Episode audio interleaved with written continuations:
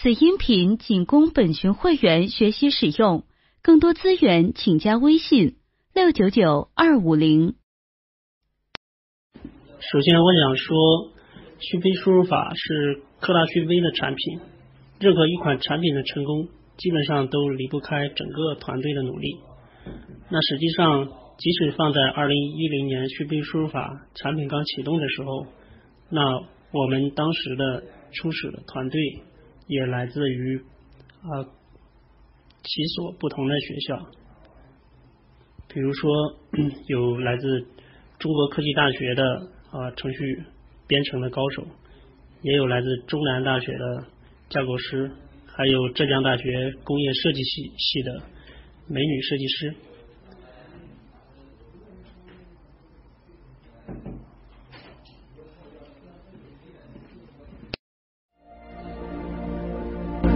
今天你 get 到了吗？微信 i g e t g e t 啊 get get。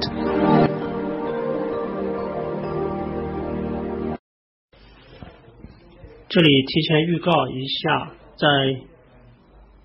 十一月二十三号，我们会在北京有一个发布会，其中里面会涉及到万物互联时代关于讯飞的一些产品。您的问题在我稍后的分享中会有提到。关于如何获取用户，我们在产品上的一些思考和实践，稍后的分享中会有提到。提前剧透一下，十一月二十三号，我们在北京有一个发布会，里面可能会有您比较感兴趣的新的黑科技。目前只支持到。腾讯的微信和 QQ，其他的 APP 大多没有开放图片发送的接口。如果有开放的，我们会考虑支持。基础的打字的功能，比如键盘的、手写的，这些使用的都还比较多。另外，我们的用户对于表情的功能，或者是颜文字的，包括皮肤类的。这些也算是用的比较多的功能。关于讯飞输入法在语音方向的具体的优势，等会儿会有详细的介绍。简单透露几个关键词吧，一个是语音输入，一个是个性化，还有一个是万物互联。Hello，大家好，现在已经八点钟，我们今天的 live。可以正式开始了。那我先简单的做个自我介绍吧。呃，我是翟继博，然后呃来自讯飞输入法。那我从零九年加入科大讯飞到现在，呃，从讯飞输入法的诞生啊，一直是到现在从事讯飞输入法的这个产品的工作。今天呢，整个 live 的主要的话题在我们的简介里面也已经有所介绍，大概大体上会分为以下几个方面。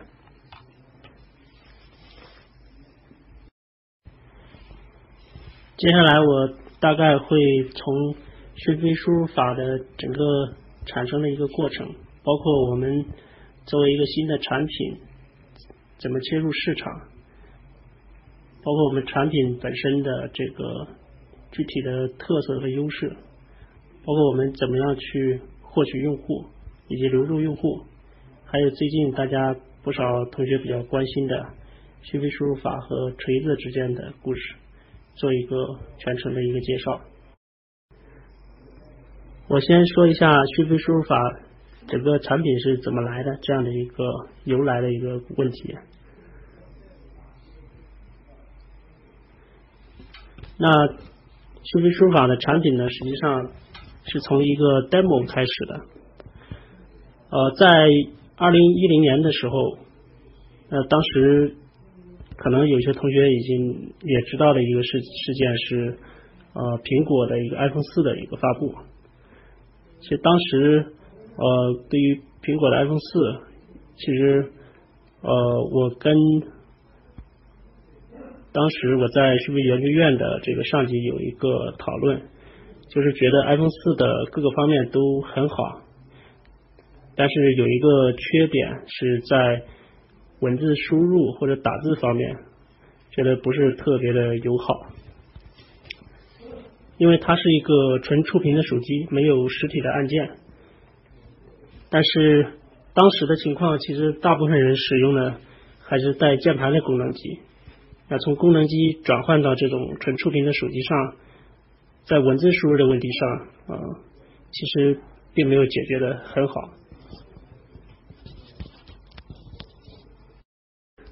主要的矛盾点就是说，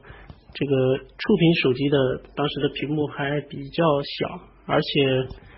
呃也没有像这个实体按键的这样的手感，所以也做不到盲打。特别对于全键全键盘的输入来说，那这个也是一个误按的问题，也是一个比较大的矛盾。另一方面，看到说文字输入在手机上，它是一个非常基础的问题，就大家。在手机上进行文字的交流，它是一个很高频的一个需求，所以如果输入做的不好，可能对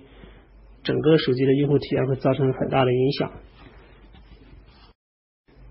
我们之所以呃会关注到这个输入的问题，也是跟我自己本人的一些技术的背景有所联系，因为呃在我从学校毕业之后，其实。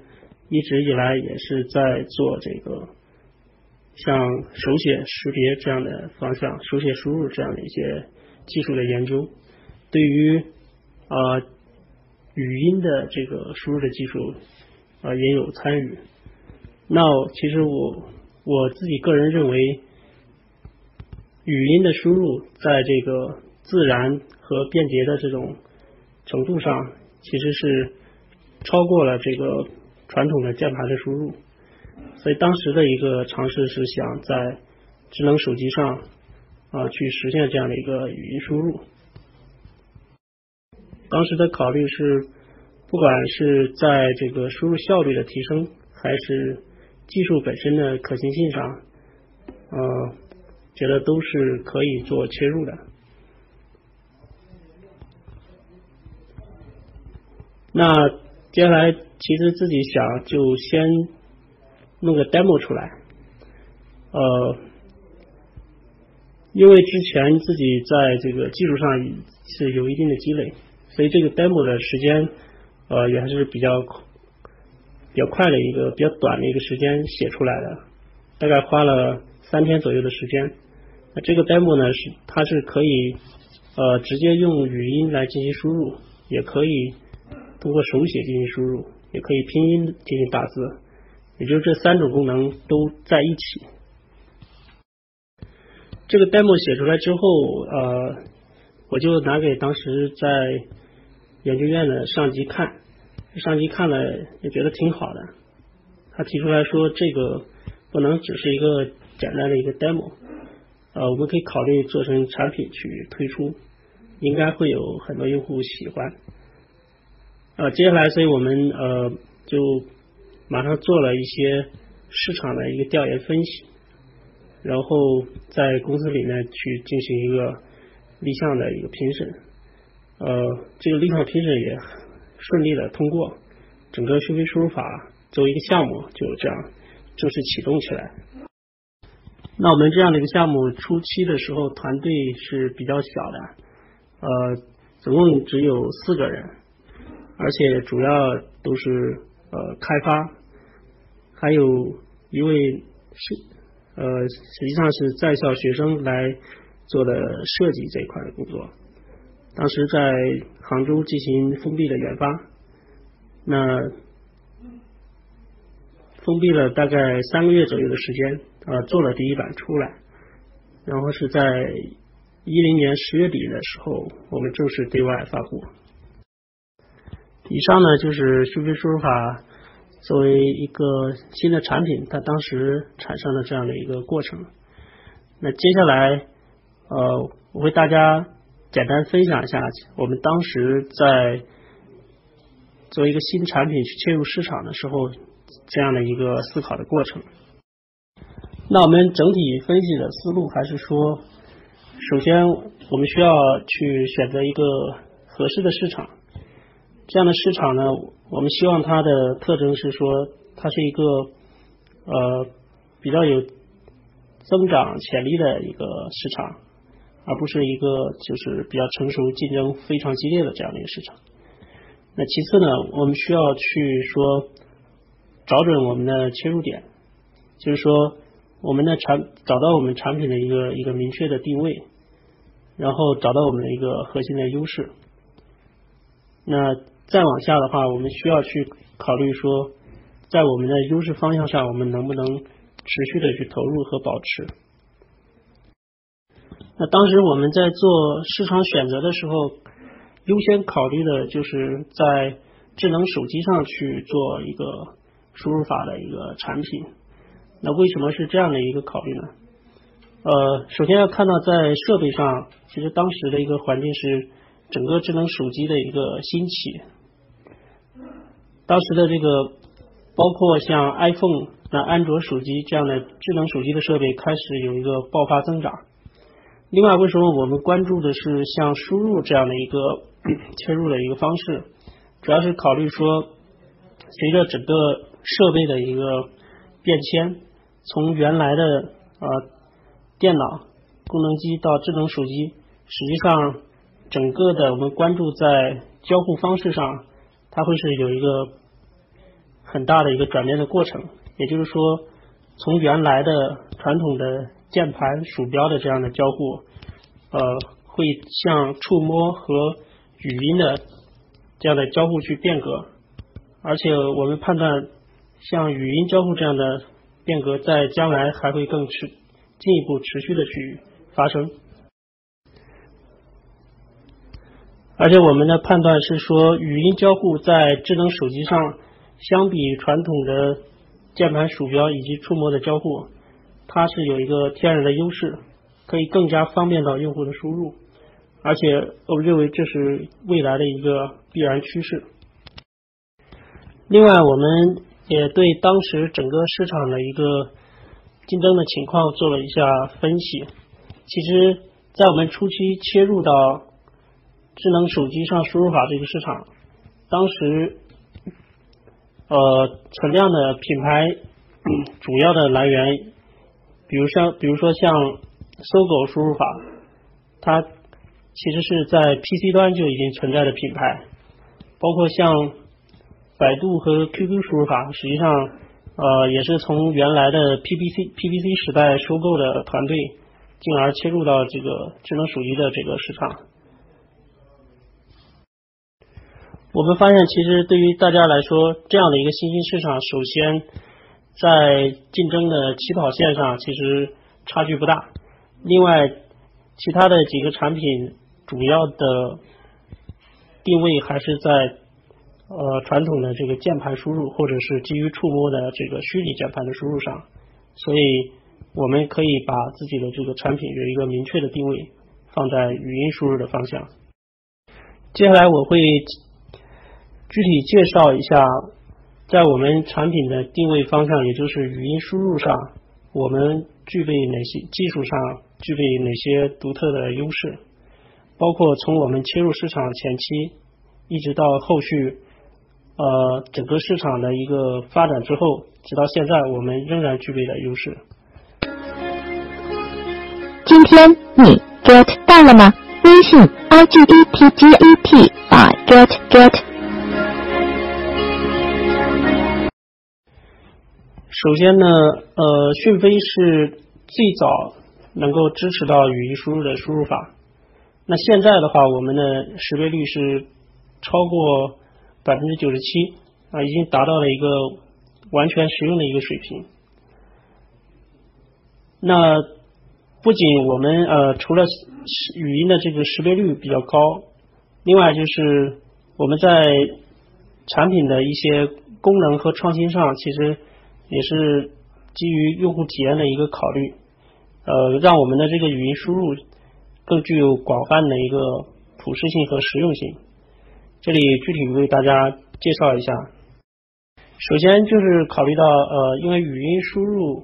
其实它的这样的一个工作原理啊，目前来说，呃，主要的都还是基于一个云计算的方式，也就是说，呃，通过在手机端的这个声音的录入，那通过网络，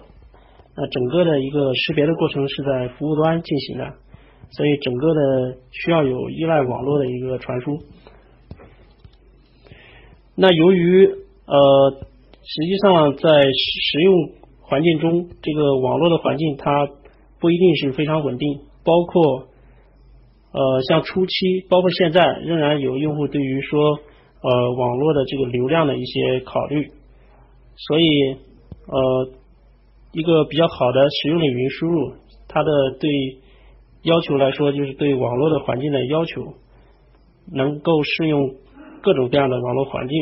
包括没有网络的情况下如何去解决？那我们实际上就是说，在一一年的时候就已经在考虑说，能够提供除了在线以外的一个离线的方案。那我们现在可以做到，就是说，呃，首先在纯本地能够实现一个。呃，准确率也非常高的一个离线的一个识别，而且能考虑到说和在线的识别在复杂的网络环境下做无缝的切换。就我们现在可以做到，不管你在什么环境下，手机有没有网络，以及网络是否稳定，啊，都可以有稳定可靠的一个语音结果的输出。关于语音输入第二个方面要。重点考虑的问题是关于口音和方言方面。呃，随着整个语音输入的这个群体的扩大，其实在中国口音和方言的问题就会啊是一个不可避免的。那如何让各种各样的语言环境的人都能够呃舒适的使用语音输入，而且能够给出来准确的结果？那实际上我们是通过对于纯正的方言，比如说。呃，四川话、河南话、上海话、粤语这样的，已经多达十几种方言，我们都进行了一个呃细分，然后也都有一个很好的一个支持和识别，而且我们在这个方向还会持续的去啊增加到更多的这个通用的方言。除了口音和方言问题，实际上语音输入还存在一些个性化的问题。比如每个人他的发音习惯，还有文字的使用习惯都会存在差别，这些可能对于一个通用的语音识别系统来说，都会存在一些出错的情况。那整个讯飞的输入法背后的这个语音识别的系统，它可以做到一个针对个人去进行学习和自我优化的的能力。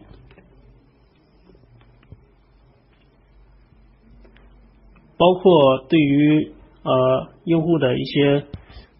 比如说像通讯录里面的这样的呃具体的名字，那通过讯飞输入法的语音也可以做一个准确的识别，这些都是目前呃在主流输入法的语音功能里可以独家去支持的。此外，考虑到呃和外国人或者是多语种的这样的一个。交流的和表达的场景，那我们在前面的普通话和方言输入的基础上，还扩展了像呃中文到英文到日语、韩语的这样的语音翻译的功能。前面的图片里有一组数据是关于讯飞输入法的语音用户的占比，那实际上通过我们在语音方向的这个持续的投入和创新。也包括用户对于整个语音输入习惯的不断的接受和扩大，那整个的这个占比，我们现在可以做到啊，每个月有将近百分之四十多的用户啊会使用到语音的功能。下一个问题，关于讯飞输入法的用户的获取，实际上我们可以看到初期啊很多的种子用户。确确实实也是因为我们语音输入的这样的一个特色功能，那他们对这这个功能非常感兴趣，这样过来的。而且他们呃在口碑传播方面也带来了不少的新的用户。另外，除了在语音方向以外，我们在产品上的一些考虑，也是说呃去瞄准特定的用户群体的需求，啊，通过给到他们更好的体验，呃，甚至是超出他们预期的体验，形成口碑传播，继而带来更多新的用户。这里我会简单的举几个案例来进行说明。这里说的是我们对于随身译这样一个功能是怎么样的一个产品的一个呃实现的过程。在开始的时候呢，实际上我们是通过输入法的后台的这个用户反馈，有看到呃有用户提出来。希望在输入法里去增加一个翻译的功能，这样的一个反馈。基于这样的反馈，我们呃在产品里面呃快速的做了一个翻译的功能。当时的这个实现实际上是通过用户的一个文字的输入，那然后得到一个翻译的结果，然后对于这个结果，它可以进行查看和复制。那这个功能上线之后，我们通过对产品内买点数据的一个统计和分析，发现不管是在使用的用户的数量以及使用的频次上，都是超出我们之前的预期。而且经过用户的回访和问卷调查，发现整个这个翻译的场景，除了之前我们。在意见反馈里，大概了解到的学习还有呃旅旅游这样的一些场景以外，其实它是相对比较普遍的存在于呃一些学生还有年轻的群体当中，而且有发现到呃一个用户使用的这个功能在整个社交的一个发送的过程中会引起。其他的这个用户的关注，整个的这个传播的效果也非常的好，所以我们就想到说，需要深入的把这个需求再进行一个分析。我们对之前做过的这个当时的这个设计进行分析，发现它存在的还需要改进的问题，包括了首先是它整个使用的交互的过程还不够简洁，另外在出现翻译结果之后，其实并没有只达到用户需要的一个结果。其实很多用户是，其实他是希望把这个结果进行一个直接的一个发送。所以我们就想到是说，把这个翻译的功能和我们的输入过程直接结合起来，而整个输入法对于语音输入来说，又是一个非常直接快捷的过程。也就是说，有了我们现在的这个随身译的这样的一个设计的形态，那这个功能现在上线之后啊，整个的一个效果比起我们之前的那个翻译的功能来说，又有一个很大的提升。第二个案例是说，我们在明星粉丝群体当中，产品上怎么样去获取到这部分的新增的用户？那我们呃，现在大家可以。体验并且看到的功能是关是一个叫动态皮肤的功能。那这个功能是说，呃，用户的可以使用一个一套明星的皮肤，而且这个皮肤的上面明星的这个偶像的是可以动的，它可以通过呃用手去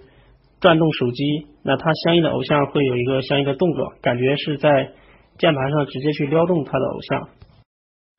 关于这一块的一个需求的来源和分析，实际上也是说，我基于我们对于输入法的整个的一个皮肤用户的整个的后台的反馈，会发现到，呃，用户对于明星人物，包括像热门影视这一类的这个皮肤的需求反馈的呃量还比较大，而且我们会关注到。这样的用户会集中在具备明星粉丝的属性的群体，这个群体他们在呃整个社交的媒体上，整个社区里面活跃度很高，传播能力也很强。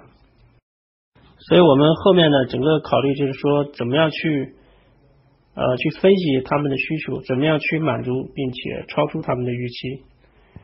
呃，一个比较基础的一个分析是说，呃，他们这样的一个明星粉丝的群体，基本的诉求是说，希望能在整个日常生活中更多的和他的偶像进行互动，或者说有一个陪伴。那整个关于输入法的整个使用来说，比较合适的一个切入点就是啊，输入法的键盘或者是皮肤的部分。那一个比较容易想到的，能够基本满足需求的，就是说，呃，我们可以在输入法的这个键盘的皮肤的元素上或背景上，能够呃看让这些用户看到他的偶像。然后另外进一步在想，除了一些只是静态的图片，能不能有声音的元素，包括还可以有一些互动动态的感觉。这样的话，我们整个一条线就在整个皮肤的形式上，就从一开始的图片的皮肤，然后到带有声音的皮肤，最后到现在的这个动态的皮肤。而且我们考虑到这个有惊喜的感觉，我们希望是做到了做了一些彩蛋式的设计，就可以让用户在输入一些特定的词语的时候，能够触发出他的这个明星的声音。这样会给他很大的一个惊喜感。这里也就是说，我们希望能做到的超出预期的部分，在这种时候，我们会发现，呃，用户他会主动的去传播和分享他的这种惊喜的感觉。那第三个案例，呃，讲一下在颜文字这个功能上，我们的产品上的一个一个迭代的过程。相信大家呃现在对于颜文字的这种功能已经不再陌生，而且尤其对于二次元的用户来说，呃颜文字的功能应该说是一个必备的功能。那我们初期发现这个功能，注意到的话也是在这个呃弹幕的场景下，我们会发现呃发送的评论里有大量的这种呃颜文字的这种符号。我们会发现，这样的场景下的群体，它也是具备了像刚才说的，它的一个群体的效应，它的这个互动的活跃度很高，然后整个传播分享的效果很好，而且他们的需求来说，就是在于呃一个比较个性化的表达，通过颜文字这样的形式，有一个很丰富生动的一个自我表达。所以我们产品在啊原文字的内容上就不断的去思考怎么样去满足以及超出这样的一个目标群体的一个需求。那一开始的时候，我们容易想到的是说，呃，对产品内的原文字的内容进行持续的补充和扩充，把我们在网络上看到的比较流行的以及用户反馈的。啊，颜文字的内容进行持续的添加。那在颜文字内容添加足够多了之后，啊，我们为了方便这个用户在使用颜文字的过程中的一个查找的这样的一个效率和体验，那对颜文字的内容进行了一个分类的优化。那到这里的话，我们认为算是呃基本的满足。呃，用户对于颜文字的这个功能的需求，对于超出预期或者说给予小小惊喜的部分，那我们的考虑是说，其实呃，用户对于颜文字的使用，它也是具备场景化的特征。比如说，我们做了像 B 站的这种专属的颜文字的分类，那在用户使用 B 站的客户端的时候，进行完颜文字发送。他就会发现了为他量身定做的这种 B 站颜文字，所以这种呃定制的或者说是场景化的这种颜文字分类推出之后，也得到了呃用户的一个很好的一个传播。包括我们推出功能之后和 B 站进行的联合活动，让用户参与到整个颜文字的呃内容的生产和补充的计划当中，取得了良好的传播的效果。今天你 get 到了吗？微信 i g e t g e t i get get。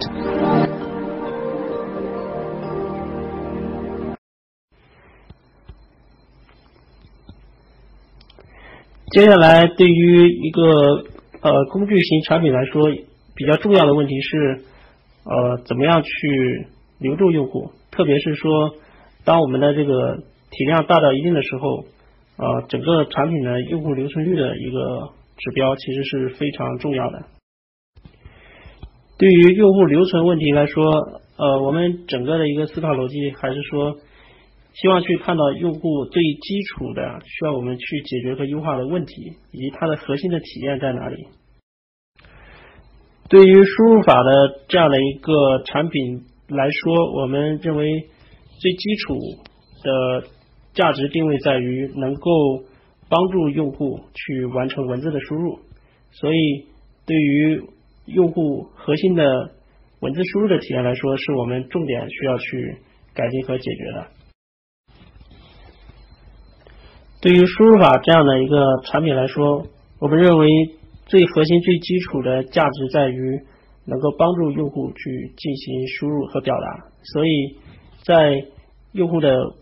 输入这一方面的基础的体验，是我们重点需要去分析和解决的。我们发现非常影响用户输入体验和使用的有这么一些典型的问题，比如说啊，输入过程中。有明显的卡顿，又或者是输入过程中出现闪退，或者是输入的结果不够精准，导致它的这个输入效率受到影响。包括像这个全键盘下面啊，它会由于这个呃误触的问题，也会导致输入效率的一个一个影响，等等等等。这些问题的原因有一些是由于。整个输入法的它的作为一个系统底层的工具，在现在这种设备众多、机型复杂的情况下，整个的一个稳定性还有流畅性这些方面技术的挑战本身就非常大。另一方面，呃，由于用户本身的这个使用习惯，它都还有一些属于个性化的一些需求，所以我们需需要用一些系统化的方式去解决。初期通过啊单点问题的解决方式，最后发现整个的问题很难得到收敛，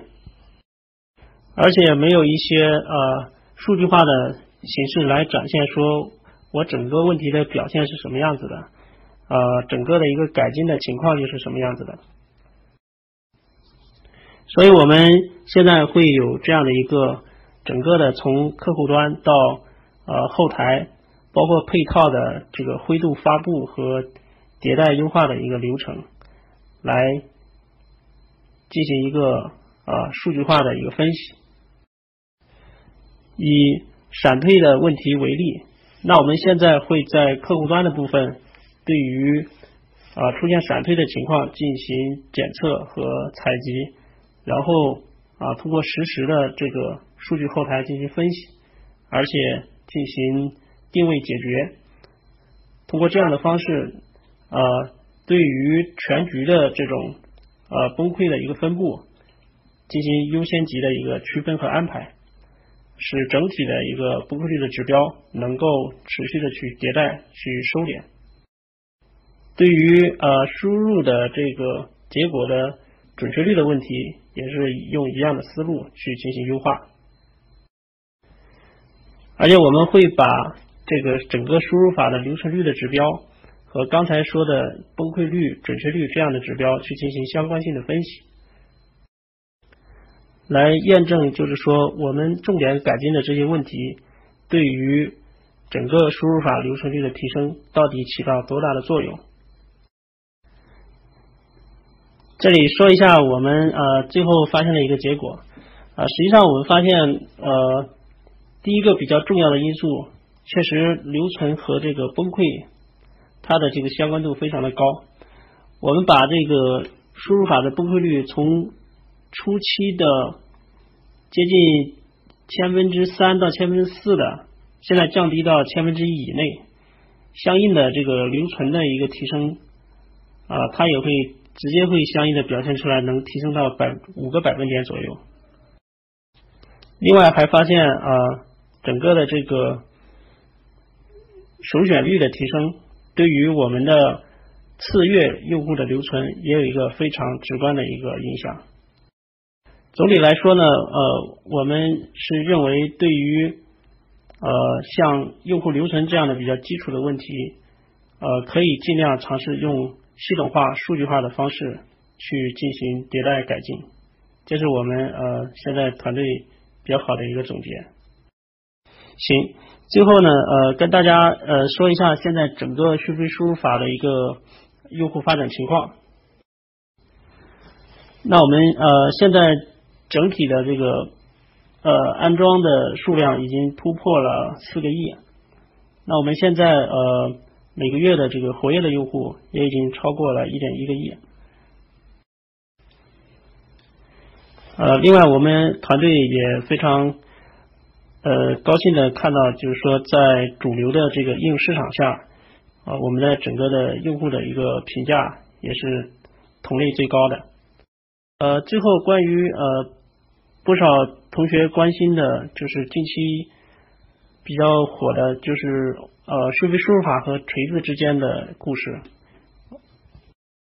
那其实呃。讯飞和锤子的合作，呃，已经有很久的时间。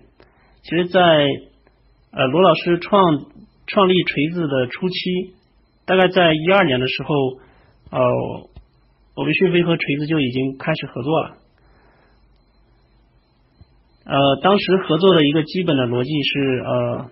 双方对于语音的这样的一个在人机交互的这个发展方向，这样的都是一致看好。所以在老罗做第一版的这个 Smartisan OS 系统的时候，呃，已经采用了讯飞的语音技术。呃，关于上个月的锤子发布会的演示，呃，要从呃我们开始和锤子手机做这个关于输入法的这种合作说起。那实际上，呃，我们跟锤子有这个关于手机上的输入法定制的合作开始，呃，之前我我们的这个产品设计和锤子的小伙伴呃一起打磨了三个多月的时间，在这个过程中呢，呃，我们对呃锤子公司在设计方面的这个这个要求的精细度，呃是是有一个非常深的深切的一个感受和钦佩。那实际上，我们回想讯飞的这个技术属性来说，我们在对于呃语音方面的这个技术的打磨，其实和锤子都是有一个相通、很很相像的一个地方。对于呃老罗在发布会上对讯飞输入法的这样品牌的一个宣传，其实呃最初我们只是希望能有一个展示。呃，但是在发布会前一周，负责合作的锤子方面的同事呃，突然告诉告诉我说，老罗希望在发布会现场，在这样那一个呃万人体育馆的这个现场，能够直接演示我们的语音输入。呃，因为现场演示和平常使用的周边环境是差别很大的，尤其在这个。呃，一个很大的一个发布会的现场，它的整个的一个背景的一个回音，还有一些不确定的不确定性的因素，都可能对演示的效果造成影响。呃，为了保证这个发布会现场不出现意外，那我们也做做了大量的准备工作。呃，锤子的工作人员呃，甚至还跑到了这个 KTV 去模拟现场的环境。就像罗老师说的，这可能是全球第一次在这个发布会现场去直接演示语音的输入。那锤子产品总监朱肖木呃，为了防止演示失败，还提前录制了一段视频。当然，很多人大家最后呃应该也看到了，整个现场的演示也是呃非常的成功。那当时老罗现场是以这个超快的语速说了一大段话，啊可以看到当时整个讯飞的语音识别是呃一字不差。那演示之后呢，那个整个的现场是反应比较好，整个的一个现场的一个掌声和欢呼声。包括在网络上的一个传播，所以呃，让我们的这个产品在一夜之间进入到更多用户的一个视野。